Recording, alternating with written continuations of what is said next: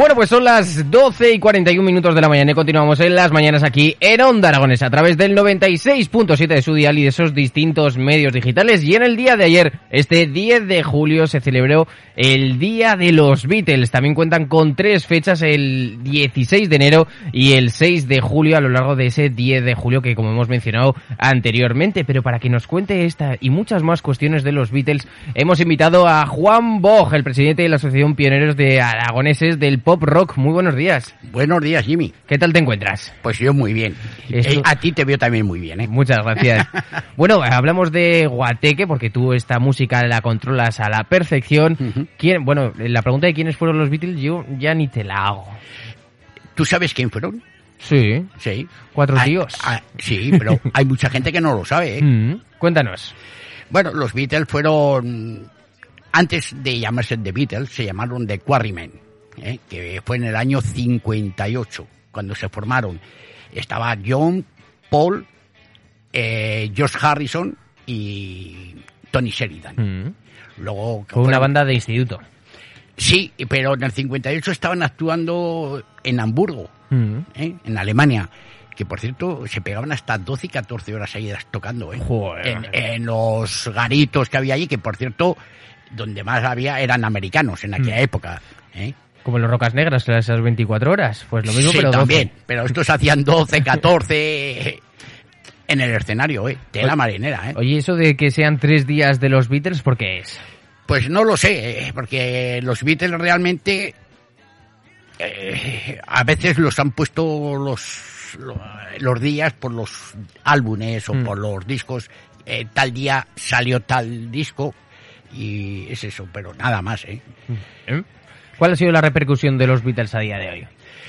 Hombre, ellos marcaron una época y un camino a seguir eh, en la música, ¿no? Ellos hicieron un, empezaron con un rock and roll, luego hicieron el pop y a raíz de eso fue cuando empezó la música a funcionar. Mm. La música, vamos a llamarla moderna en aquella época, ¿no? A raíz de eso, pues empezaron a salir otros grupos como los Rolling, los Who, los Animals, los Kings. Todo aquello fue eh, marcado por ellos. Y en España pasó más o menos lo mismo. Mm. ¿eh? Ellos marcaron una época y los grupos que se empezaron a hacer en España, pues eh, los intentaban imitar. ¿No? Hay una de las cosas que aprendí en los tiempos de Guateque cuando estabas conmigo, que es que luego cuando llegó la- los discos de los Beatles a España, las discográficas, eran las que decían a los, a los músicos de España, tenéis que hacer esto, pero traducido. Sí, había una discográfica que era la que grababan los Beatles, que era Emi Odeón. Mm. Claro, en España también tenían una sucursal, vamos a llamarlo así. Y había un grupo que eran los Mustang. Y entonces, antes de que el disco llegase a España, de los Beatles, pues los temas los traducían y se lo daban a tocar a los Mustang. Y los Mustang cantaban canciones de los Beatles en castellano. Mm. Hay una anécdota que es la del submarino amarillo, que se llegaron a vender más de 300.000 discos en España de los Mustang, que fueron más que lo que vendieron los Beatles en España. ¡Wow! Joder, madre mía. Sí, sí, ellos hicieron ese tema y pegó tantísimo que vendieron mucho más. Eran singles, eh, vamos a llamarlo así. Singles o EPs. Mm.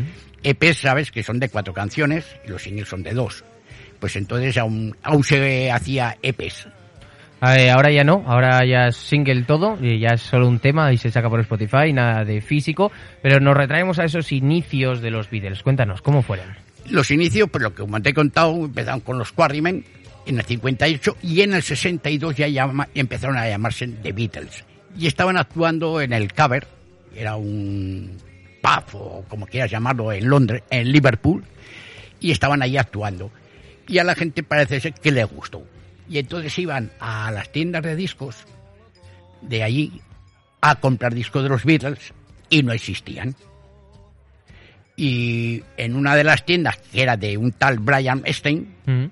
pues claro, el hombre eh, se mosqueó. ¿y ¿quién son los Beatles? ¿Quién son los Beatles? No se sabía nada de ellos, ni nada de nada. Y fue a verlos al caber.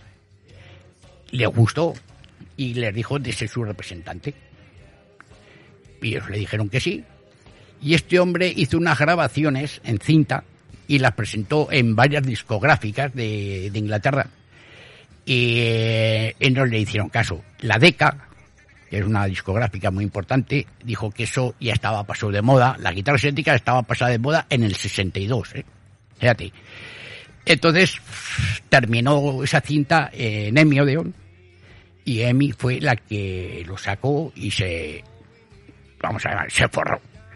La DECA, a raíz de eso, dijo, hostia, aquí hemos metido la pata. Mm. ¿Qué hicieron? Ficharon a los Rolling, Bueno, la competencia. la competencia. Y así empezaron los Beatles. Eh, su primer tema fue Love Me Do, que fue el número uno que tuvieron. El Please Please Me también fue el número uno, fueron de los primeros. Y ahí ya empezaron a salir temas y temas y temas. Y todos los discos de los Beatles llegaron al número uno. Wow. ¿eh? Que para la época donde estábamos eh, sumergidos en la radio, eh, Había radios piratas, ¿eh? En Londres, sí. Estaban en barcos en aguas internacionales y desde allí emitían. emitían. wow, mira, eso no lo sabía. Sí, Una de sí. las cositas que, que aprendemos aquí. Pues hubo pues dos o tres emisoras que se llamaban piratas porque no eran legales, Mm. claro. Y emitían desde las aguas internacionales en barcos.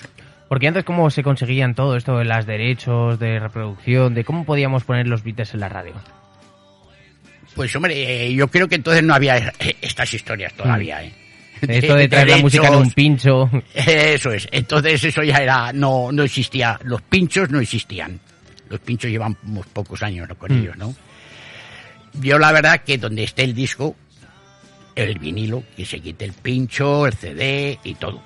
La verdad es que el otro día me mandaste un WhatsApp diciendo te lo traigo en vinilo y ojalá poderlo tener en vinilo, pero hemos cambiado. Ya he visto que habéis cambiado, habéis quitado los platos de aquí atrás. Y la verdad es que, bueno, pues eh, oler, ¿no? Yo creo que eso de quitar, eh, de quitar la galleta, de ponerlo de- del... Yo creo que le da más. Le da más, lo único vamos a llamar malo Mm. Que pueda tener un vinilo es que un LP pues tiene a lo mejor en cada cara seis, siete canciones. Cuando se termina una cara tienes que ir y cambiar. Pero por lo demás es, es lo mejor que hay, ¿eh? Mm. Cuéntanos después de que mm, los Beatles ficharan por ese disco, por esa discográfica, ¿qué es lo que pasó a partir de ahí? Pues a partir de ahí fue, se disparó el tema, eh, la música se empezó a escuchar por todo el mundo. En España, en España fue Mm. también número uno. Bueno, en España estuvieron actuando los Beatles. Estuvieron en la Plaza de Toros de Madrid y en la de Barcelona. La anécdota, pues en una plaza de toros venían, actuaban 45 minutos y con un equipo de 800 vatios. Mm. ¿eh? Oh. ¿Cuántos se ponen ahora? Eh, 200 o algo así. Wow. Todo para los Beatles. Recibimos mensajes 680 88 82 87. José que nos dice, buenos días Juan, qué bueno volver a escucharte y qué interesante. Y qué curioso lo de los barcos emisoras piratas. Un saludo. Sí. Es que eso fue una cosa muy curiosa, ¿eh? Mm. Que hubi- hubiese barcos emitiendo eh, en aguas internacionales, porque claro, no podías emitir en aguas inglesas. Mm. Te ibas a, a las internacionales. No sé cuántos kilómetros tiene que ser de... No, de no, auto, yo creo que 100 o Eso ya así, no 100 lo sé. millas o algo así. ¿Eh? 100 millas náuticas debería de ser. O antes, no sé. Algo, algo así, pero vamos, que mucha distancia para el hecho de retransmitir y tener tu, tu emisora de radio eh, privada. Continuamos Sí, sí. hablando de, de todo esto, opinión a España. Luego, nosotros en la historia, como técnicos de sonido, cuando estudiamos, nos dicen que inventaron el fenómeno fan, que no Sí. estaba inventado hasta, hasta ese momento. Yo creo que los vídeos de, de, por ejemplo, creo que fue el campo de béisbol, no me acuerdo ahora de la ciudad, que sale una, un par de, de chicas llorando eh, de los nervios, de, de escucharlos. Sí, eso lo, eso lo, bueno, lo inventaron. Se creó. Se creó a partir se de los- creó a partir de los Beatles, ¿no? Hay un- una película de los Beatles, Mm. que es Qué noche la de aquel día, donde hay que dar reflejado todo. Además, eh, no es una película de decir, este- están actuando en una película, no. Está hecho en, en vivo y en directo, que además el director fue Richard Lester, y ahí está reflejado lo que es el fenómeno Beatles, el fenómeno fans, ¿no? La gente llorando, la gente medio loca. Todavía hay alguna cosa de esas por aquí, ¿eh? Bueno, pero ahora es con raperos y con... Ah, ahí está, ahora son con raperos. De todas formas, los Beatles sí que hicieron mucho cambio en la música. Y ellos, entre ellos también cambiaron mucho, porque del principio, que era rock, Mm. pues ellos se pasaron... eh, para mí uno de los mejores discos de los Beatles es Sgt. Peppers. Porque ahí hay una diversidad de música. Porque ahí hay rock sinfónico, hay rock, hay música india, de la India.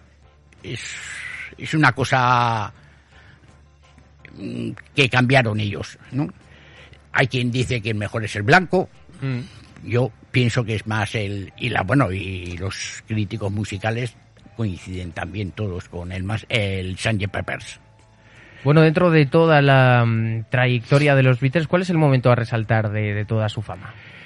Hombre, yo creo que resaltar yo resaltaría sobre todo el principio. ¿Mm? Luego, a ver, a partir del Sgt. Peppers ya empezaron porque ellos en el año 65 dejaron de actuar en directo, ¿eh?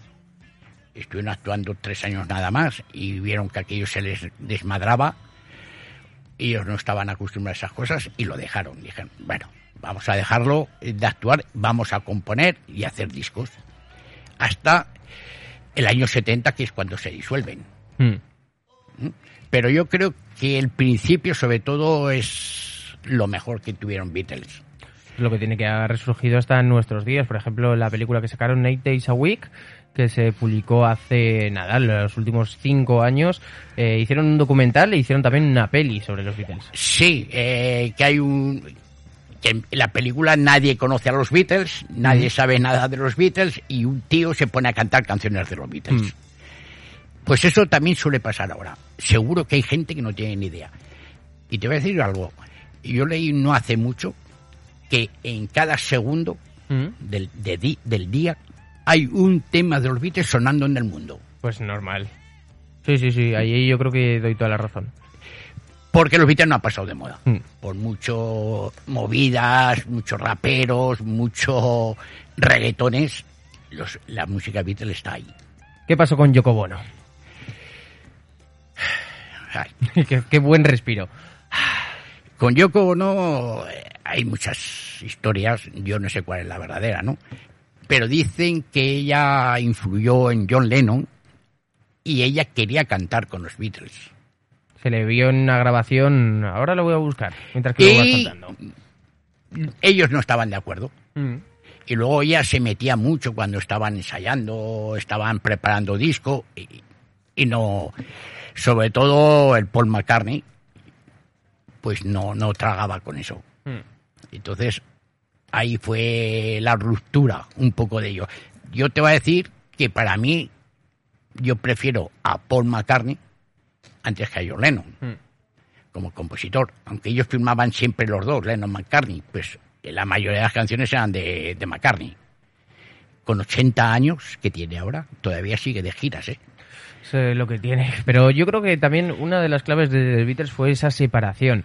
Yo creo que igual sí que hubiera pasado la historia, pero no hubiera pasado la historia como The Beatles si no hubiera... Aunque ahora se está dando de moda la- los grupos que se retiran y luego vuelven al de cinco años, pero para dar más cancha y más bola a todo lo que es su discografía.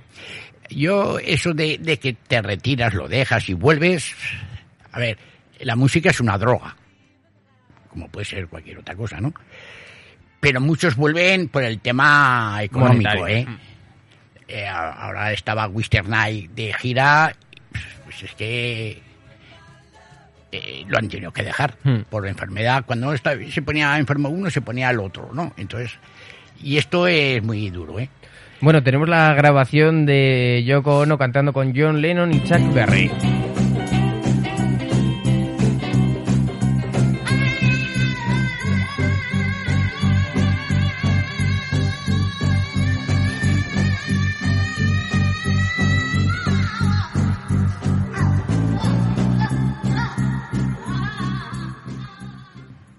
Puedes comentarla, puedes dar tu comentario porque has hecho un gesto muy raro.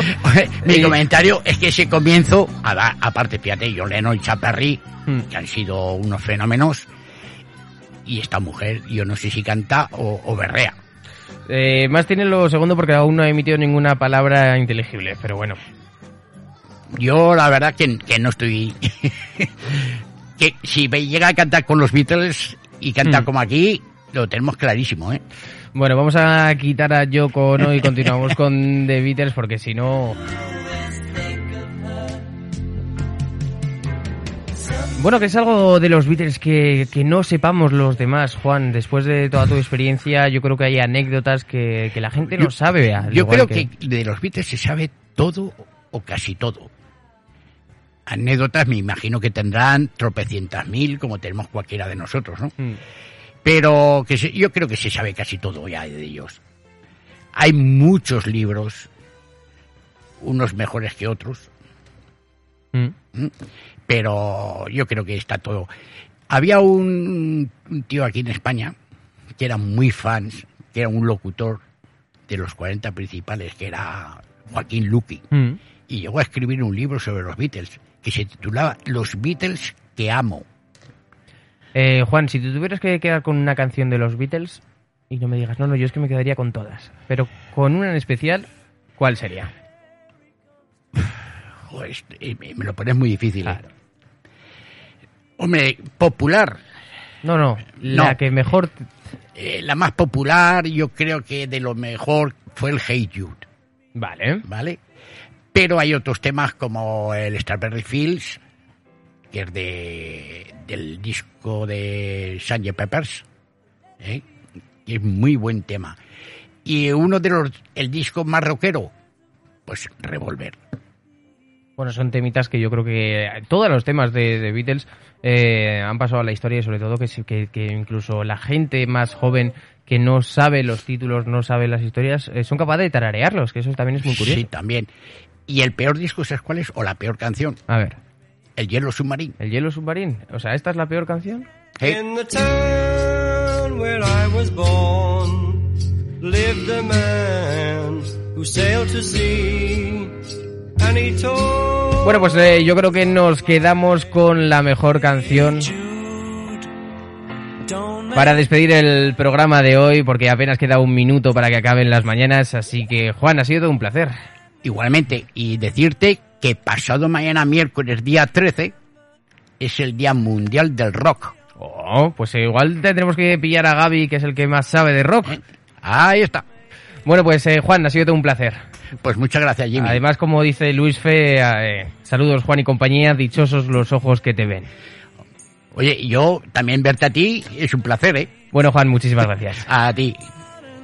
Bueno, pues nosotros eh, nos quedamos con Hey Jude como última canción, 30 segundos para que den la una de la tarde y no queda más que felicitarles, eh, desearles un buen día y sobre todo que estén con nosotros durante todas las horas que puedan o que quieran. Nosotros nos despedimos y bajamos las persianas de las mañanas aquí en Onda Aragonesa sin felicitar sobre todo a Pilar, porque sin Pilar, hay que decirlo todos los días, este programa no saldría hacia adelante. Nosotros nos despedimos, bajamos las persianas hasta mañana, ya sabéis, mismo lugar, misma hora, mismo dial. Mi nombre es Jimmy, nos escuchamos mañana. Es la una de la tarde.